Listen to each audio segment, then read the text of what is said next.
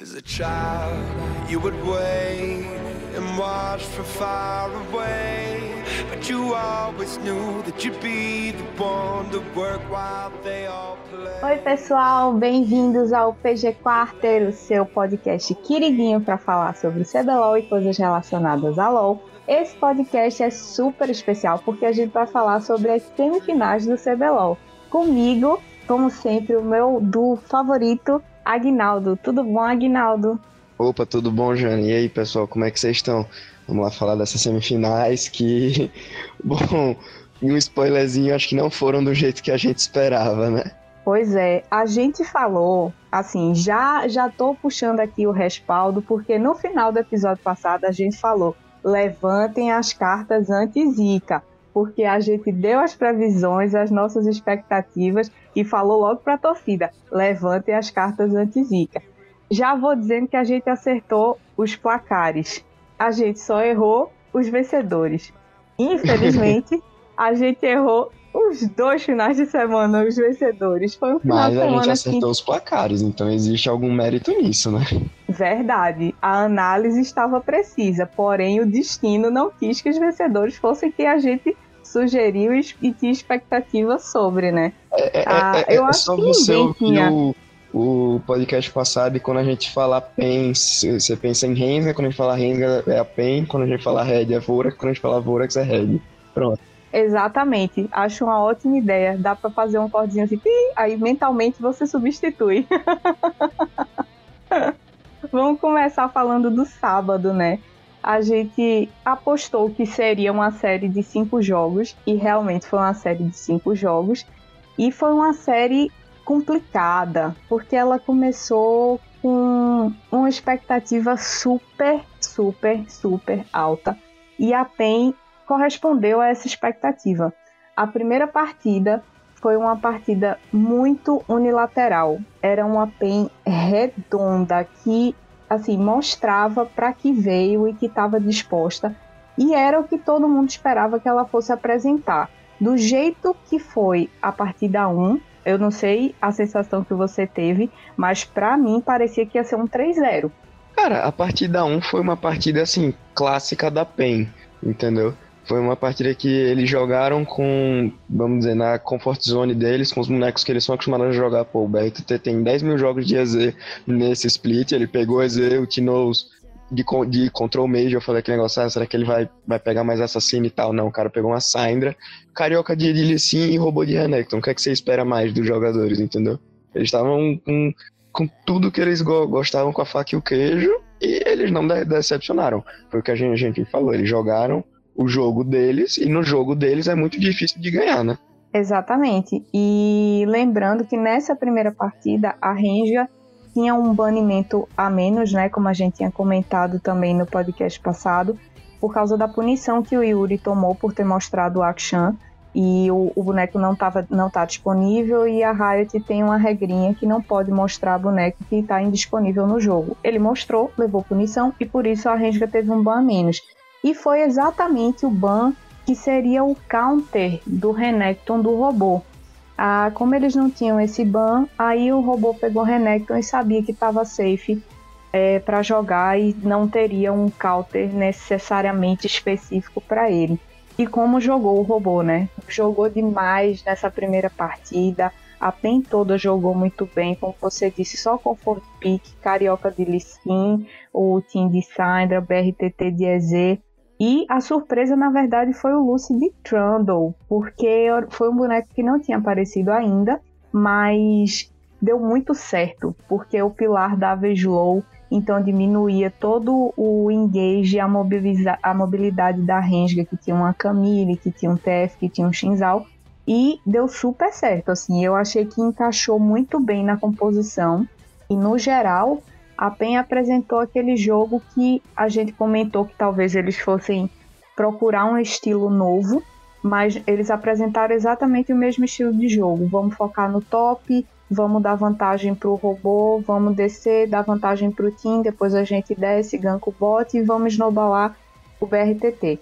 E eles fizeram isso com maestria, porque o jogo começou acelerado E logo no começo tinha um baitzinho que eles armaram na jungle e o Carioca garantiu o First Blood ali. E a gente falou muito no podcast passado, né, sobre pick secreto, sobre o que a PEN poderia trazer. E tá aí, logo no primeiro jogo, eles trouxeram um Trundle suporte, um campeão que a gente já, já, já não vê há um tempo. Principalmente no, né, né, nessa role, caiu como uma, uma, luva nessa composição. O Lucy tava rondando o mapa inteiro, de, desde o início, deixando famigerado recurso pro, pro BRTT. O BRTT ficou sozinho no bot, só esperando recurso, enquanto os campeões que precisavam de recurso logo no início do, do jogo, né, como o Lissinho, o Renekton e a, e a, e a Syndra estavam de, deitando. Porque o BRTT ficou mais de plano B, assim, se a, se a gente não terminar esse jogo logo e a Rensga crescer, pelo menos a gente tem um EZ cheio de recursos. Eles não, não precisaram disso, o jogo foi muito forte por parte deles. Foi completamente unilateral o jogo. Eles pegaram todos os dragões, quase todas as torres, e não, não teve para onde a, a correr, né? Ela veio com uma composição mais clássica, assim, de Camille e TF, né? Gente já, já, já vê isso há, sei lá, uns dois, três anos, esse, esse duo Camille TF. Trouxeram os Ziggs, na, na bot lane tem aparecido cada vez mais. O Trigo jo jogou bem, mas simplesmente não tinha o que fa fazer. A PEN deitou esse jogo inteiro, o que já, já não aconteceu né, no segundo jogo. Pois é, exatamente. E você, assim, eu não consigo entender como foi que eles conseguiram deixar um draft como o do segundo jogo para Rensga. Porque não foi só deixar um comfort pick para os inimigos. Eles deixaram cinco. Deixaram todos, picks. sim, sim. Todos. E assim, dois extremamente poderosos, que foi, aliás, dois não, três extremamente poderosos, porque deixaram passar o Renekton pro Chiari, a Nidali pro Croc e o Trash pro Damage. Cara, não dá. Como é que você deixa? Você joga uma partida ver que aquele pique foi superior, que o Renekton fez toda a diferença, porque não foi só o jogador, o boneco também está muito forte. E você deixa ele de graça junto com mais outros comfort picks para o outro time. Não dá. Por mais que seja um começo de série, não tem como você deixar uma vantagem tão grande de graça no draft para os caras, sabe? Eu achei vacilo demais da PEN. E a Rensga que conseguiu se ad adaptar, né? Eles, man eles mantiveram, assim, uma... Como vamos dizer, algum, alguns bans, mas já, já baniram de, de cara o, li, o Lissin do, do Carioca, porque, enfim, ele deitou no, no primeiro jogo. Depois do primeiro round, né, de piques, baniram a LeBlanc e a Syndra do, do, do Tinoz pra ele não, não ficar tão free. E, pô, a PEN, ela achou que tava tudo safe e deixou simplesmente todos os bonecos Comfort Pick da, da, da Rensga Open, que nem você falou. O Croc, que tá com a, a Nidalee afiadíssima, você lembra de, de, dela muito bem na, na fase re, regular, não errava uma, uma Spear.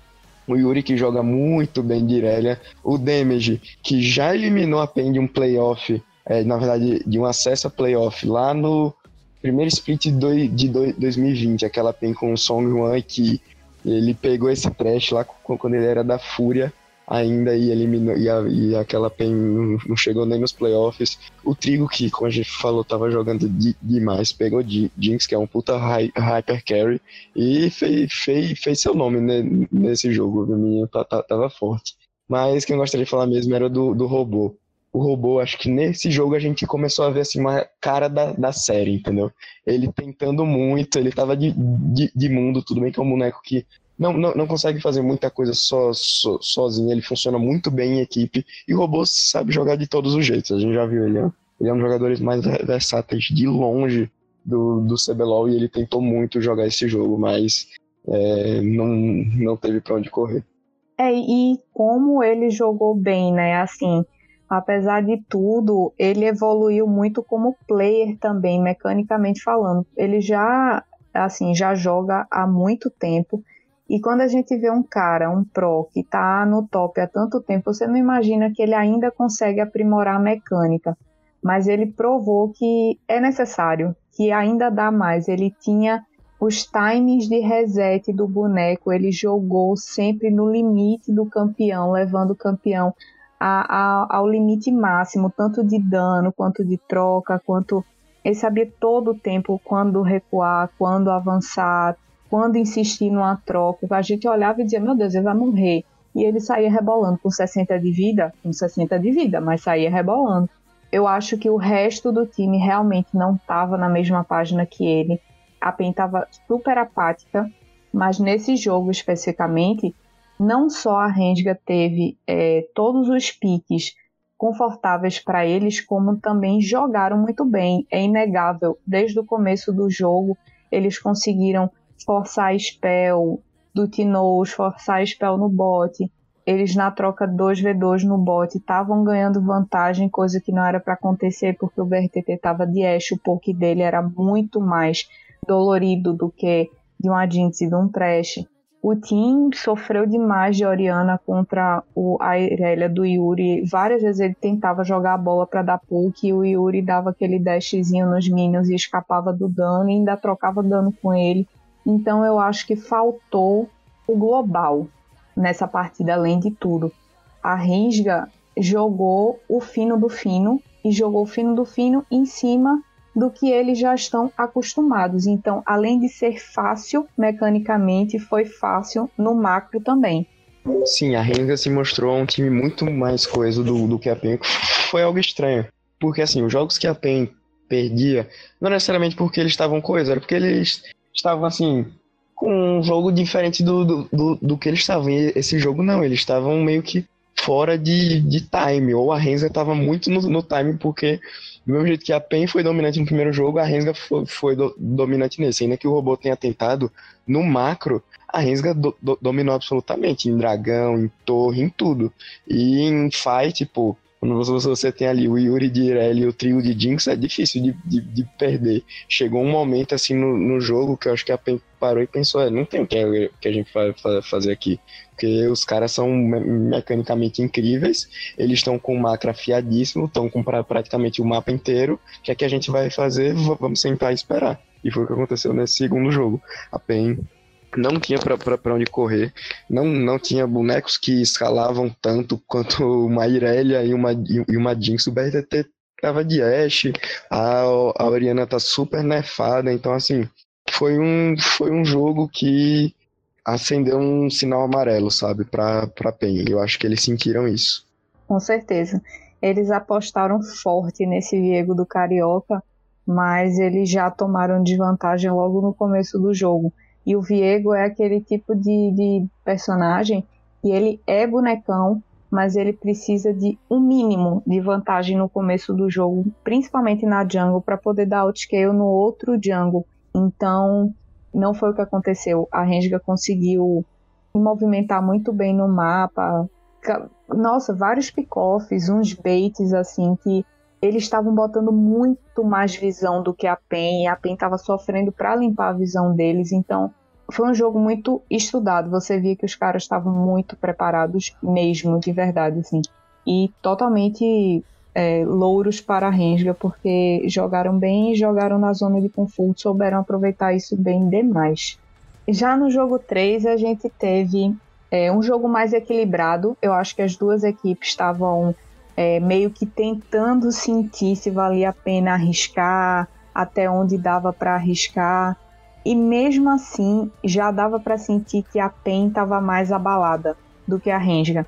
A Rensga estava. O jogo praticamente empatou, estava 1 a 1 então zerou. É como se estivesse começando o MD3. A Rensga estava com a mesma determinação que eles estavam para jogar no jogo 2. A PEN não. A PEN estava levemente mais abalada e eu achei a PEN bem mais desconexa do que no jogo 2, o que foi pior, assim, foi uma bola de neve. Essa bola de neve começou nesse jogo 3. E eu particularmente não gostei do pique de Olaf pro Carioca. Eu sei que baniram vários jungles, deixaram um control mage com o team, mas a Rensga estava deixando os control mages pro team de propósito. Eles tinham formas de lidar com o control mage do team. Então, era claro e óbvio como a Rensga tinha a, a PEN na palma da mão. A PEN ganhou, mas foram alguns deslizes da Rensga que levaram à vitória da PEN, porque a PEN estava atrapalhada desconexa em vários momentos, em vários momentos. Dava para ver, era possível ver a falta de comunicação que estava rolando, especialmente entre Carioca e Lucy, porque o Carioca uma hora ele foi pro pit do, do Aronguejo para tentar fazer e aí o pessoal estava subindo do mid para ajudar ele. Eles desistiram da cal e ele insistiu em fazer o buff. E aí o pessoal invadiu o pit, matou ele, desceu, deram dano no team, enfim, a PEN conseguiu dar desengage, mas já ficou aquela situação de, ih, velho, os caras não estão comunicando bem. E a Rensga sentiu e meteu o pé, meteu o pé valendo, segurou como pôde, perdeu o jogo, mas não foi aquele jogo que você diz que o Apen foi extremamente superior. Esse jogo foi aquela história. O robô ganhou. O robô ganhou esse jogo. O robô ganhou, eu ia fa falar isso. Eu falei que no jogo passado acendeu uma luz amarela, nesse jogo foi assim, um sinal, ver um sinal vermelho, porque a PEN tava muito estranha. Eles vieram com três campeões iguais aos do, do primeiro jogo. De novo, acho que eles não quiseram arriscar, ac acabaram ganhando tudo bem, mas não foi uma vitória nada clean. A Rensga teve chance, sim, de, de ganhar o jogo, chegou a ficar na, a ficar na, na, na frente, mas a PEN, assim, ganhou na, na, na força do robô, viu? O robô tava fa fazendo for força. Bichinho. O, o cara estava jogando muito. Ele de, de Renekton não, não tem como. Esse pique de Renekton, que inclusive né, nessa série se mostrou muito valioso, né? Um pique é, extremamente forte, em o, o Chiari, um top laner que a gente falou muito do, do, durante o split, principalmente o quanto ele cresceu. O, o robô sem, sem, sempre foi bom e, assim, desde a época do FNB 1v9, a gente, a gente vê que o Renekton é um campeão que, quando jogado bem nas, mão, nas mãos certas, ele passeia pelo jogo. E ainda com o BRTT com aquele Z afia, afiadíssimo, eles realmente ganharam o jogo. Mas, assim, em questão de, de macro, que nem você falou, o Carioca, que é o Jungle, e o Lúcio, que é o, sub, o suporte, são os dois, os dois personagens, desculpa. Do, as duas pessoas que mais ro rotam o jogo estavam falhando demais em, em, rotações. Às vezes eles queriam ir pro bot, às vezes pro top, às vezes um ia pro lado, outro ia pro outro. Não fazia sentido nenhum. Não fazia assim, sentido nenhum isso. Enquanto que a Rensga perdeu, mas como eu falei, teve seus momentos. O Croc queria ganhar de, de, de Lee Sin, o listing dele também não é tão bom com, com, quanto do Carioca, mas mesmo assim teve seus, seus, seus momentos a, a, a Rensga. A PEN ganhou na cara e na, na coragem, essa foi a verdade. Foi. Esse jogo foi aquele jogo do estamos perigando perder a qualquer momento. Aí de repente, quando a Rensga estava começando a tomar conta do jogo, o Carioca conseguiu, o, desculpa, o robô conseguiu junto com o Carioca fazer uma boa play, pegar um flanco. O Lucy também estava bem conectado. E aí, em duas lutas bem setadas, a PEN virou e deu GG. Mas assim, foi aquele jogo equilibrado e pendendo para Rensga em vários momentos. Aí realmente assim foi esse jogo na minha opinião foi foi roubou um V9 porque ele conseguiu pegar a backline várias vezes de, de Renekton e isso ou atrasou ou deu a fight pra, de volta para PEN. E foi importantíssimo o papel dele nesse jogo. Nesse jogo e nessa série, né? Mas nesse jogo que deu o 2 a 1 para PEN foi, foi fundamental. É, sem dúvida, sem dúvida. E agora a gente começa a falar dos últimos dois jogos dessa série, últimos dois jogos muito sofridos pro corações dos, dos penzetes aí de plantão, porque nesse jogo 4 teve baguncinha. Esse jogo 4 foi difícil, porque é, já começou estranho a partir do momento que você deixa um Renekton free, como eu falei. É o buff da vacina, né? Todo mundo sabe, tá todo mundo se vacinando, Aí o Renekton foi bufado indiretamente, a Riot nem sabia que isso ia acontecer, mas tá aí o Renekton provando que realmente a vacina é essencial para deixar todo mundo fortinho e crescer. O Renekton passou para o Chiari e deixaram de novo a Nidalee do Croc. Não sei se foi necessariamente isso que ajudou o Snowball da Rensga, ou se o Yuri, num dia muito inspirado com o seu Lucian, que destruiu o joguinho, ou se a PEN deixou muito solto esse Lucian crescer, porque jogando contra uma Syndra ele tinha alguma vantagem, não era muito fácil a lane phase para ele, mas depois que ele conseguia puxar a wave e sair para rotacionar pelo mapa, a Syndra vira praticamente um poste e aí é muito mais difícil para ela conseguir responder em outros pontos do mapa. E o Lucian do Yuri, meu Deus do céu, cara, que cara bom de Lucian, dava muito dano, muito dano. Esse esse jogo assim foi o desespero da PEN. Foi quando você olhou para a tela do jogo, tinha assim um time e um, um, um, time de solo kill e um time de competitivo, porque os erros que a PEN cometeu nesse jogo foram imperdoáveis e ao mesmo tempo todos os acertos que a Renga teve foram assim louváveis. Eu realmente tiro o chapéu para comp como eles executaram e principalmente o Yuri, o foco do Yuri em snowballar esse jogo em função dele para distribuir a vantagem pro resto do time. Cara, ele jogou demais, velho. Cara, eu acho que o nome desse jogo foi o Yuri, sem dúvida. Mas também parabéns ao time da Renga por conseguir executar. Eles não estavam nem aí, eles sabiam que quem ia carregar o Yuri. Desde, desde o, de o draft, acho que o, o, o coach falou: vocês podem todo mundo morrer. Mas não importa se todo mundo morrer. Se o Yuri ma ma matar todo mundo e pegar o 500 de gold a mais que ele precisar, ele carrega o jogo. E não, não teve outro. O Croc tava se matando toda hora, ba basicamente, mas o Yuri tava lá. O, o, o Lucian dele sempre terminava a fight no, é, na, na, na vantagem. Ele começou com, com, pré, com pressão em cima da Syndra, né? Esperou um pouquinho. Eu tenho que dizer que eu não gosto muito do pique de Aphelios. Acho que tem um tempo que Aphelios tá meio caída assim no, no competitivo, mas, mas, mas, mas, tudo bem. E, de novo, o Renekton aberto do Chiari, que eles já tinham visto que era muito forte, deixaram o Open junto com a Nidali do, do Croc, que ele passeia. Então, eu realmente não entendi muito a, a PEN nesse, nesse jogo. De, deixaram a Renga jogar o jogo deles.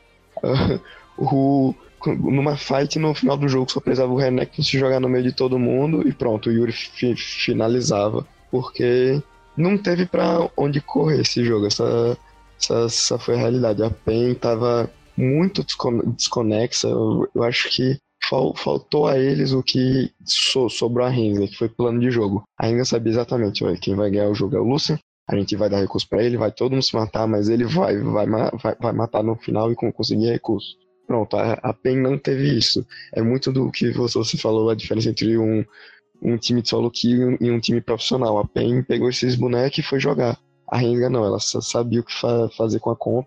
É uma comp que eles sabem jogar muito, muito, muito bem, porque eles estavam na mais pura zona de conforto deles. O Trigo também é outro que joga muito de. A gente já tinha visto isso nos outros, nos, nos outros jogos de, desse split.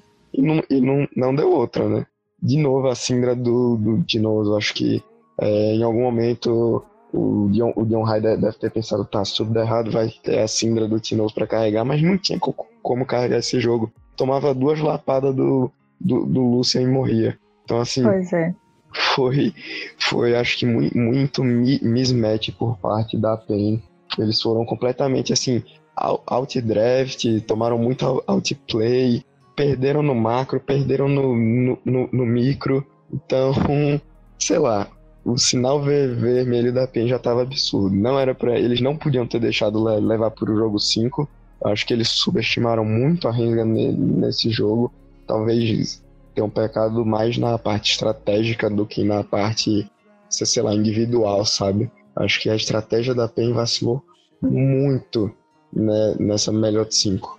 Sim, e isso porque, assim, o Croc, em dois dives que ele deu, a torre foi MVP, porque ele morreu duas vezes pra torre nesse jogo, num dive meio torto. E mesmo assim, a Renga não perdeu a vantagem, porque estava muito à frente. Teve uma fight até que tinha um. Deu assim uma centelha de esperança para PEN, porque o Aphelios do BRTT já estava dando bastante dano mas o Renekton já estava fazendo muita frontline e ele estava conseguindo segurar bastante, não só o dano, como dar muito dano também, porque ele pular em cima de uma Syndra e de uma Férias, ele faz festa em cima dos caras, né? E o EZ do trio chegou uma hora que cada pouquinho tava arrancando um pedaço do boneco. Você olhava assim, dava para ver que tava menos um braço, menos uma perna. Aí é, é difícil, ficou, ficou muito difícil para Pen. E a Rensga jogou bem demais, sabendo que o foco deles era dar prioridade e recurso pro Yuri de Lucian. E, cara, tava dando muito dano, muito dano. Carioca jogou muito mal esse jogo também. Jogou muito abaixo do esperado. Ele tava de vôlei, não é um pique que ele tá acostumado. A gente não vê ele jogando muito de vôlei então não sei, ele tava, acho que muito, muito, muito fora da zona de conforto dele. Eu não sei qual foi a ideia desse, desse draft, mas assim, talvez tivesse deixado uma Lilia para ele tivesse sido melhor. Mas enfim, né? Acontece. E aconteceu no jogo 5 também. A PEN achou que, bom, o lado vermelho ganhou todas as partidas, o Renekton ganhou todas as partidas que jogou, então o que, que a gente vai fazer? Vai escolher o lado vermelho e vamos picar Renekton pro robô. A esperança surgiu no coração dos Penzetes. Tava todo mundo lá na torcida, porém o jogo foi um desastre total e completo. O robô novamente tentando muito, muito, muito, mas um erro gravíssimo foi ter deixado passar a Gwen para o Chiari. Eles não tinham como fightar. Eles tentaram beitar o draft da Renga picando Trundle para eles pensarem que era o Lucy que ia ficar de Trundle, mas foi o Carioca que estava de Trundle. Conseguiu uns bons pilares, mas não é um boneco tão tanque assim. E na hora que você vai brigar com uma Gwen que já está na frente, ela é uma duelista excepcional. Então ela tinha vantagem em toda a fight contra a Pen. O Tino foi de Vitor, meu Deus, a gente viu quantos Victor nesse CBLOL, eu nem sei dizer. O boneco não é picado há muito tempo, demora para escalar. Caixa também demora para escalar. Então, assim, ninguém tava bem. Ninguém tava super confortável nessa, nesse draft. Tirando o robô e o BRTT, o resto tava todo mundo meio engessado. E aí a Rensga só. Oxente, beleza, deixaram Lucian de novo pro Yuri deixaram a Gwen pro Kiara e o Trash pro David. De novo, sim, aquele Trash que destruiu o jogo. Pois é, deixaram passar de novo. Não, não, não sei nem o que dizer. É, e o, e o Varus, que a PEN fez tanta questão de banir em praticamente todos os outros jogos, deixou passar assim no jogo 5, parecia que tava com tanto medo. Aí logo na porcaria de um jogo 5, eles deixam para passar o Varus. E assim, foi um jogo de muitas emoções. Um, vai e volta. Acho que foi um jogo meio bagunçado, na realidade, pelos dois, dois lados, assim. Mas a Rensga saiu na, na frente, a Rensga tava, tava mais confortável, essa foi a realidade. O Chiari já joga de. A gente tem muitos jogos do Chiari de, de Gwen. Yuri de Lucien tem acabado de jogar Damage de Trash. Agora, quantos jogos de Trundle você viu o Carioca jogando nesse split? Não só o Carioca, qualquer outra pessoa, na verdade. O Vitor, que você falou, o Vitor é muito split passado, entendeu? Já, já, já passou a era do Vitor. Tudo bem, Kai'Sa e Nautilus ainda aparece, o Renekton do robô deixou a gente, a, a gente sonhar, eu acho que essa foi a única vez que o robô, o robô errou. Ele deixou a gente sonhar demais. Pois é, ele e ele, assim, ele segurou bastante o jogo e num erro básico, assim, num erro pequeno, é, foi a hora que o jogo virou totalmente para Rensga e eles sabiam que a partir dali era o GG, porque a partida se arrastou um pouco, era time de Barão, e aí o, o robô tentou dar um engage, foi eliminado muito rápido, e aí a frontline que a Pentinha foi totalmente para o espaço. E foi um abate duplo, acho que morreu o robô e o Tinha ao mesmo tempo nessa play. E aí já era. A Pen foi. Perdeu o Barão, a, a Renga fez o Barão buff, puxou tudo e, e deu GG. Perdeu o sonho.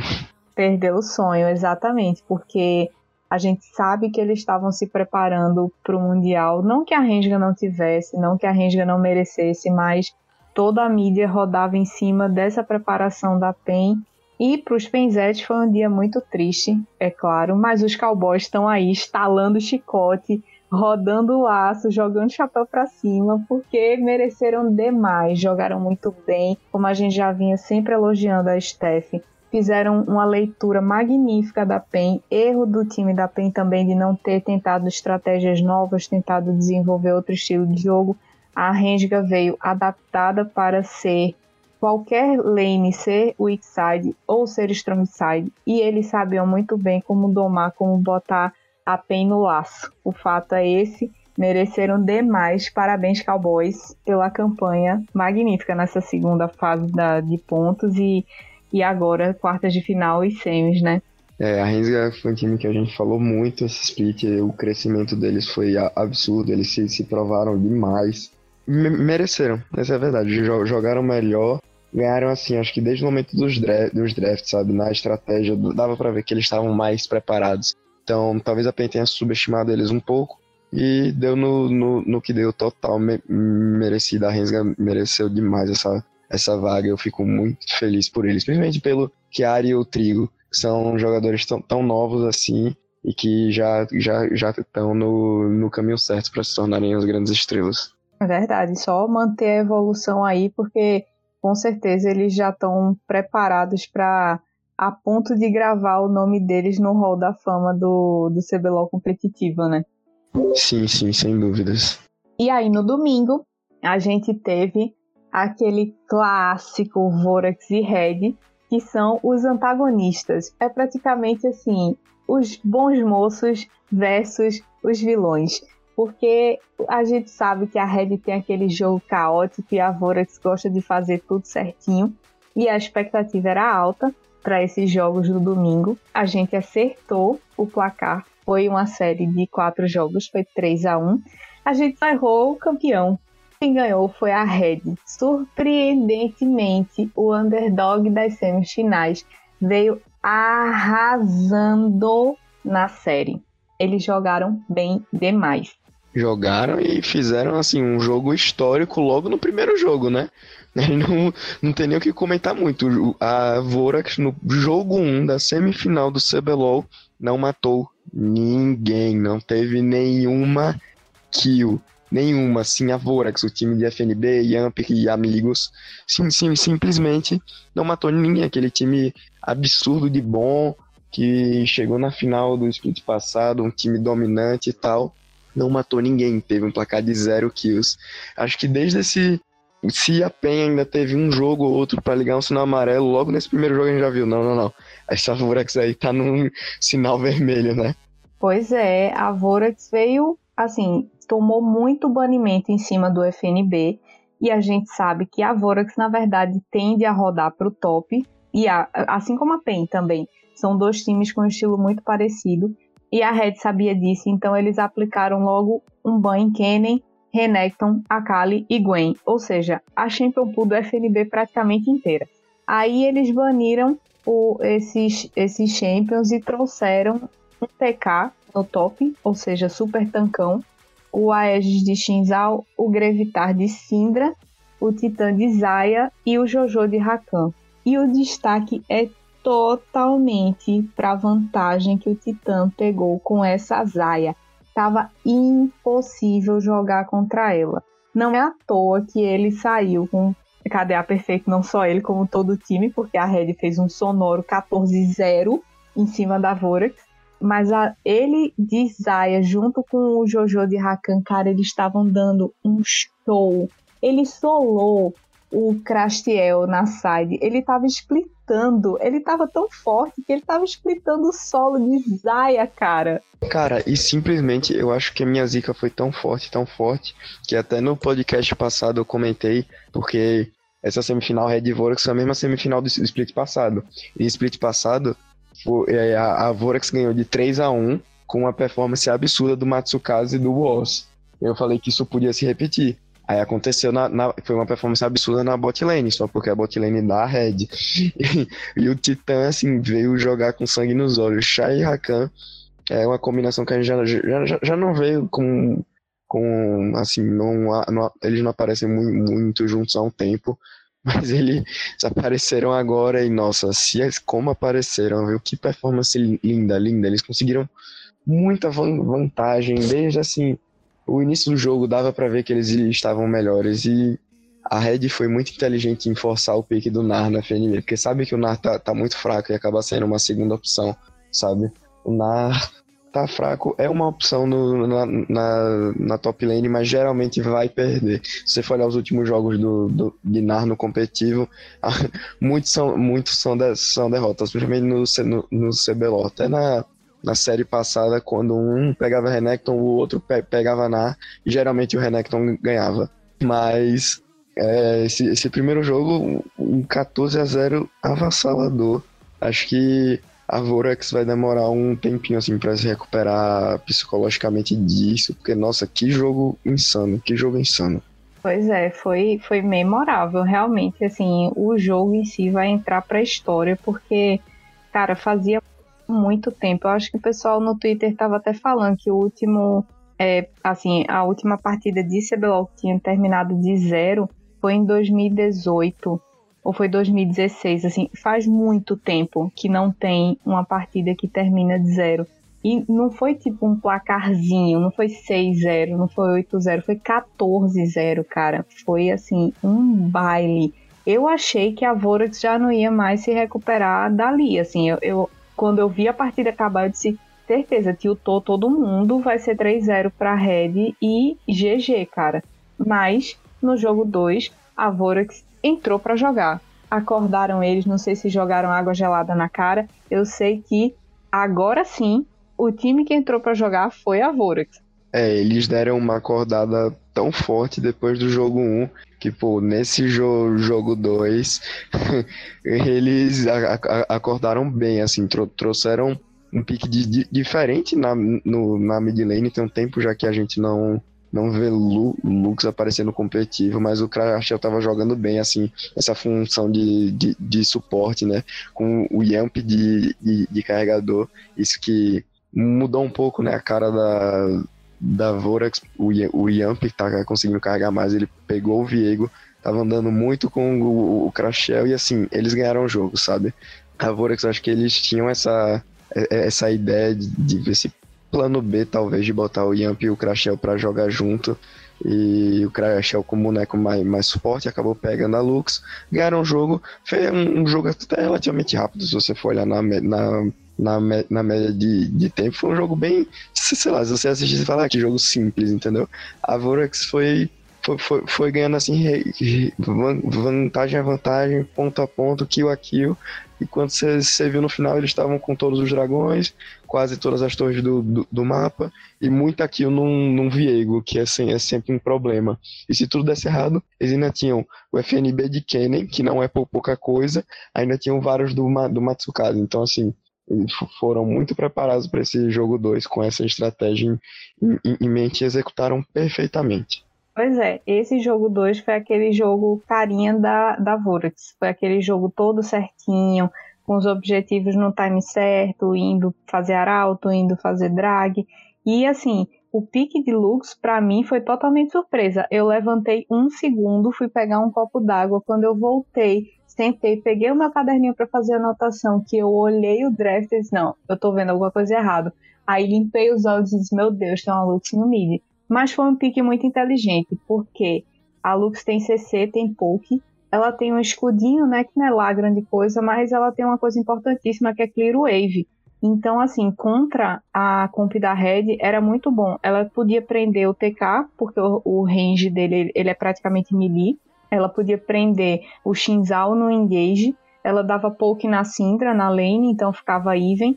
E ela conseguia prender a Kalista e o Alistar, que tinha um range muito pequeno.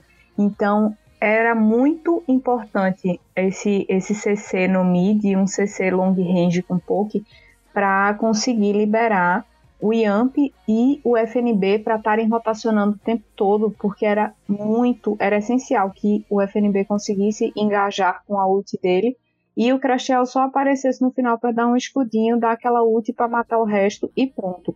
E foi muito bom, porque funcionou, eles conseguiram executar a comp super bem. O Matsukaze não fez aquele Varus de poke com letalidade, ele fez o Varus de, de ataque speed. E ele conseguiu se equiparar a Calista do Titã, que ela normalmente tem vantagem em cima do Varus na questão de farm.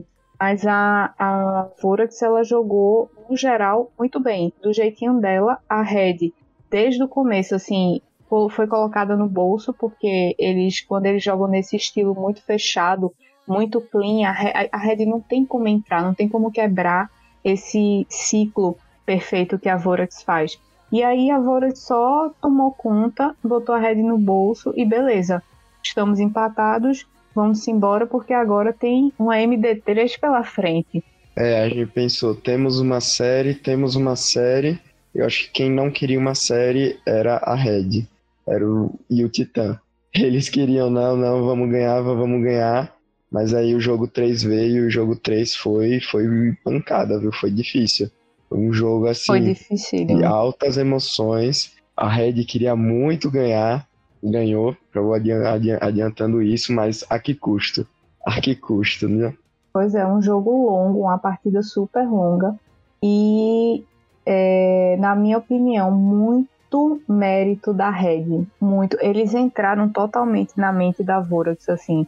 E, e vou falar, eu me levantei para pegar água de novo para encher o meu copinho. Quando eu voltei, tinha outro pique estranho. Apareceu um Kled no mid, pô. Aí eu falei, não vou me levantar mais para pegar água, porque eu não sei o que, é que vai acontecer agora. Se eu me levantar de novo na próxima partida, o que, é que vai acontecer? Eles vão, vão botar um pique e aí, assim. certo, porque no jogo 4 teve pique estranho. Mais tarde a gente fala dele. Vamos agora para esse jogo 3 o jogo 3 que a gente falou, muito, muito, demorado, diferente dos outros jogos que a gente tinha visto na semifinal. Geralmente você tá vendo jogos de 30, 30 e poucos minutos, esse jogo teve 43. E quem deve ter ficado triste com esse jogo foi o, Ma, o, Ma, o Matsukaze. O bichinho tentou, viu? Tentou, ele tentou levar esse jogo tentou, até o bravo. final. Nossa, a Vorax, que inclusive teve muitas chances nesse jogo, para falar a, a, a, verdade, conseguiu o Dragão, Barão, Arauto, mas a, a, a Red tava calma Acho que isso é algo que, sei lá, uma Red de alguns meses atrás não teria virado, por assim dizer, um jogo desse, sabe? Já saindo na desvantagem e aí perdendo Baron, perdendo fight, mas não, eles se mantiveram firmes, conseguiram voltar aquele Kled mid deles, que até hoje eu tenho, eu tenho que entender, mas assim, acho que o, o efeito psicológico foi muito importante durante o, dra o, o, draft. Mas, caramba, que, que jogo legal. É, é, é, sempre bom acompanhar uma virada, né? É sempre gostosinho. Assim, quando não é o seu time que perde. É verdade. Foi um jogo, assim, inacreditável, porque o Gravitar acabou morrendo logo no começo do jogo. Ele tava passeando e aí o pessoal na jungle e aí a, a Vorax viu, matou, já desde o começo estava tirando a vantagem, porque um Kled com vantagem, o Silas do Crashel não ia jogar. Mas, assim, a Vorax vacilou a partir do momento que eles não quiseram definir logo o jogo, porque eles estavam com o jogo totalmente nas mãos por volta dos 33 minutos, assim, entre 30 e 35 minutos, e era a chance deles de fechar eles tinham que forçar uma luta, eles tinham que forçar objetivo e eles tinham que forçar mapa. Eles forçaram pouco, eles deveriam ter feito mais. E aí o que, que aconteceu? A Tristana do Titã, que estava fraquinha, não estava conseguindo fechar nem o primeiro item, fechou o primeiro e metade do segundo. O Kled do Grevitar fechou dois itens, tanques, ele estava com dois corta-cura, ele estava com espinhos e estava com corta-cura na mão para bater. Então todo mundo que tinha recuperação de vida lá do outro lado, ele estava cortando. Eles tinham um engage fortíssimo, porque o Grevitar ia com a ult dele, dando move speed para todo mundo. Na hora que ele batia no primeiro alvo, a Diana do Aegis ia e ultava em cima. E aí juntava todo mundo. Na hora que ela juntava o time inteiro, a Irelia do Gigo ia para cima, ultava, dava slow, dava stun e aí era só o, Titã fazer a festa. Ainda tinha uma listada do Jojo também para jogar todo mundo para cima. Então o engage deles era praticamente impossível de você sair, porque era uma sucessão de, de knock-up que era muito difícil de sair. E o Matsukaze saiu de vários. Assim, o nível dele de bom posicionamento foi esse nível. Foi tipo conseguir sair e bater num time que era full engage. Tipo, jogou demais mas não foi suficiente.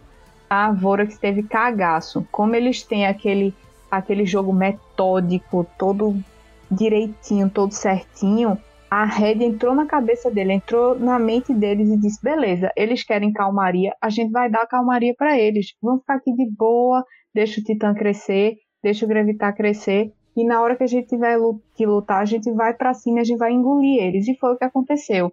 Em duas lutas, a Red retomou toda a vantagem que eles tinham, abriram o mapa e deram dois aces. Então, assim, era uma comp que era super demorada, o jogo se arrastou mais do que deveria se arrastar, e por falha da Vorax, por não querer finalizar o jogo logo com medo, eles deixaram a Red virar. E isso foi triste, porque assim, o FNB não é o tipo de player que ele tem medo, mas ele escolheu dois momentos muito errados para ser destemido. Um, ele estava sozinho, muito longe do time, e outro, ele no mid resolveu que podia dar engage no Tristana. E aí, tipo, o time tentou dar follow-up, ele morreu, foi tudo meio confuso, e aí a desvantagem da Vorax começou a partir daí. É, foi um jogo, assim, uma aula de como não fechar um jogo, né? A Vorax não conseguiu fechar o jogo, a Red simplesmente cresceu, cresceu, cresceu, cresceu, cresceu. A Vorax não terminou, a Red ficou de, de boa, eles não afobaram. Acho que é isso que acho que a, a Red de um tempo atrás ter, teria feito. Eles não afobaram. E do nada você tem um Kled com três itens e meio, a, a uma, uma Tristana tam, também batendo muito forte, muito forte. Uma Irelia, além de tudo, tinha uma Irelia no jogo e eles conseguiram virar assim, lá já, já perto do, dos 40 minutos e fizeram o que a Vorax não fez durante, sei lá, mais de meia hora. Foram e fecharam o jogo. Exatamente. E assim, o quarto jogo foi um reflexo do terceiro. Só que não foi um jogo tão lento. Foi um jogo muito mais rápido, foi um jogo muito mais focado, foi um jogo muito mais dominante, totalmente assim nas mãos da Red desde o começo. E já começou com, com a surpresa de ter um Zek na jungle, né? Também faz zilhões de anos que ninguém vê, nem não fala nem no Zek, nem nas cloquinhas ele Você aparece. Não foi botar água no seu copo, não, na hora, né? não. Mas eu dei uma. Eu saí rapidinho, dei uma saída rapidinho. Nossa, mas esse Zé, esse Zeke aí foi diferenciado, viu? Nossa, eu acho que a, Red deu uma incorporada na Vorax original nesse jogo. Que jogo me metódico e unilateral, sabe? Eles pegaram de novo a Shai e o, e o Rakan, jogaram bem pra cacete. Mas, mas, mas também tinha o Gravitar de Irelia, sendo que o Gigo tinha jogado de Irelia no jogo passado. Dessa vez eles pegaram pro, pro mid, ele tava jogando demais. E a Shai e o Rakan, pô, o Titã inspiradíssimo. Foi um jogo assim, tinha aquela expectativa, né? Não, vamos, Vorax, vamos pro jogo 5, não sei o que, reação. Mas acho que depois de tomar uma virada na, daquela no jogo passado, ainda tomar um Zek no, no, no draft, não, não tem psicólogo que aguente. Exatamente. E como você bem destacou, a Red incorporou a Vorax. Ela fez: eu vou jogar no estilo deles e vou fazer o que eles fazem. Tanto que eles foram contestar aquele famigerado primeiro arauto, que a gente sempre comentou no, nos podcasts todos, desde o começo da, da, do segundo split, que, cara, a Vorax sempre faz o primeiro arauto. Eles sempre setam tudo no mapa para deixar esse primeiro arauto free para eles fazerem.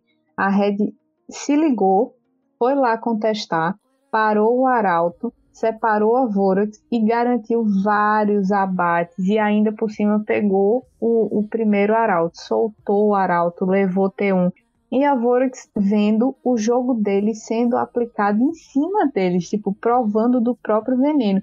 E eu fiquei espantada com a disciplina e a organização da Red para jogar no mesmo estilo que a Vorax. Fiquei passada foi realmente algo diferente, né? Eu olhei e fa falei, caramba, adulta Red, adulta Red. Será que finalmente, finalmente encontramos a adulta Red depois de tanto fa falar deles nesse split, falar sobre o mid game deles, de que eles iam, iriam perder toda a vantagem e tal. Chegaram nesse jogo, saíram bem no início do jogo, não caíram no mid game, continuaram crescendo. Eu falei, caramba, mentira. Não, a Red vai fechar a série foi lá e, fe fechou. fechou e fechou bem. Eu acho que no café da manhã o Corradini, em vez de botar o todinho que todo mundo pediu, ele botou foi um whey de chocolate, viu? Os meninos vieram na maromba pra, esse, pra essa série. levaram foi tudo, botaram a Vorax no bolso e nesse último jogo então nem se fala. Eles estavam com um mental totalmente equilibrado, assim, não estavam afobando, eles vieram com foco de vamos fechar e a gente vai ganhar. E assim, quero dar o destaque para o Grevitar não pela game, não só pela gameplay, porque ele também jogou muito bem, mas pelo ritmo que ele trouxe para a Red. Ele mudou o time. Ele entrou numa, numa situação super difícil, onde a Red estava desacreditada, onde a Red estava decaindo, onde a Red não estava conseguindo evoluir, e ele entrou numa situação de quartas de final, à beira de uma eliminação, assim, e ele mudou o estilo do jogo, ele mudou a forma como o jogo rodava, como o jogo tá rodando. E cara, aplaudo de pé, viu? Porque não é fácil você subir de uma academia numa situação dessa e tancar no peito e dizer eu carrego. E ele carregou.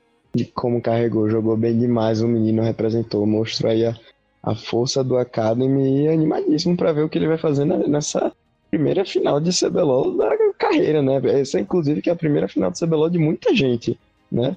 E vai ser muito interessante ver essa mecânica. Acho que do time da, da Red só o Titã já jogou final, né? Já ganhou até com a, com a Kabum. Então, o, vai ser uma, uma situação interessante. A River, que tem coreanos que nunca jogaram no, no, no Brasil, você tem os, é, os novatos, então, assim, uma final que promete muito. Esse jogo 4 mostrou que, o que pode ser a Red, né? Nessa final, vamos ver como, é que vai essa preparação, porque assim, eu acho que em questão de estratégia e staff, talvez a, a Ringa saia na frente. A gente viu isso na série com, contra a PEN. Mas e o Titã? Será que o Titã ele vem, ele vem engajado do, de, desse jeito? Vamos ver, né? Só o tempo dirá. Pois é, o Titã veio bufadaço para essa, pra essa série, tava inspiradaço. E eu tô até com medo, assim, de dizer minhas expectativas, de dizer o que é que eu penso que pode acontecer nessa final, porque depois dessa zica suprema, não sei se eu devo opinar, mas eu tô muito feliz porque, apesar de tudo, da zebra, né, entre aspas, porque tá todo mundo competindo e, e todo mundo é bom se chegaram até as semis, é claro. Mas, assim, é, ter dois times totalmente inesperados na final, é um hype muito louco, né? É uma coisa muito legal, porque você vê que é o sangue novo realmente chegando, é a renovação do, do CBLOL aparecendo, porque é gente que está disposta, é gente com nova visão de trabalho, com novas formas de trabalho, e isso é importantíssimo para o cenário, porque trazer não só é, importes, como vinha acontecendo, e ficar reciclando sempre os mesmos jogadores, mostra que nem sempre a receita antiga vence, né? E, e, foi ótimo a implementação do Academy já trazendo renovação, já trazendo novidade. Estou super feliz por essa final ter sido Renga e, e Red. E assim, eu torço pelos Cowboys. Será que eu ziquei? Não sei. Mas eu acho que a gente talvez você zicou. a gente vai pegando carinho e independente de qualquer coisa, eu acho que a série deles tinha uma tendência de ser um pouco mais difícil do que Red e Vorax. Então, eu acredito muito no potencial da, da e eles não vêm decepcionando, eles vêm mostrando que realmente esse potencial existe e eles estão moldando esse potencial para se tornar uma coisa é, a cara do time, de ser essa renovação, de ser essa garra, de ser essa vontade. Então, estou super feliz. Não, e semana a semana, né? A gente vem comentando do crescimento deles. Essa semana não foi diferente, eles cresceram mais ainda. Então não tem por que parar na próxima rodada, né? Que é, é essa final. Acho que vai, vai ser muito interessante acompanhar a dinâmica de preparação para esses dois, dois times. Principalmente, acho que a partir do draft a gente já, já, já, vai, já vai saber como eles, eles vieram, né? Se a, a Rinsga vai tentar meter um, puta out draft que eles meteram na PEN ou se a Red dá um, um reverse assim e, e traz mais piques estranhos e secretos e ganha. Então, animadíssimo para essa, essa final, essa final que promete pegar fogo. E se a Rensga ganhar, teríamos mais um novo campeão do CBLOL, né? Exatamente, exatamente. E vendo o projeto dos caras caminhando assim, é muito legal. Tomara que, que a, essa, essa final traga grandes emoções. É só o que a gente espera. A partir de agora, a expectativa é essa. Que nenhum dos times se acomodem depois dessa semana de pausa e usem com inteligência o tempo parado ou não, seja para treinar, para estudar, mas que não deixem a peteca cair, né? É o que a gente espera que a, o karma da pausa não caia sobre nenhum dos dois. É, eles podem sofrer um pouco a falta de times para treinar, né? Muitos times estão de férias até das outras regiões. Então, acompanhar o que a gente pode fa fazer agora é esper esperar e acompanhar os times, porque essa final aí marcada pro dia 4 promete pegar fogo.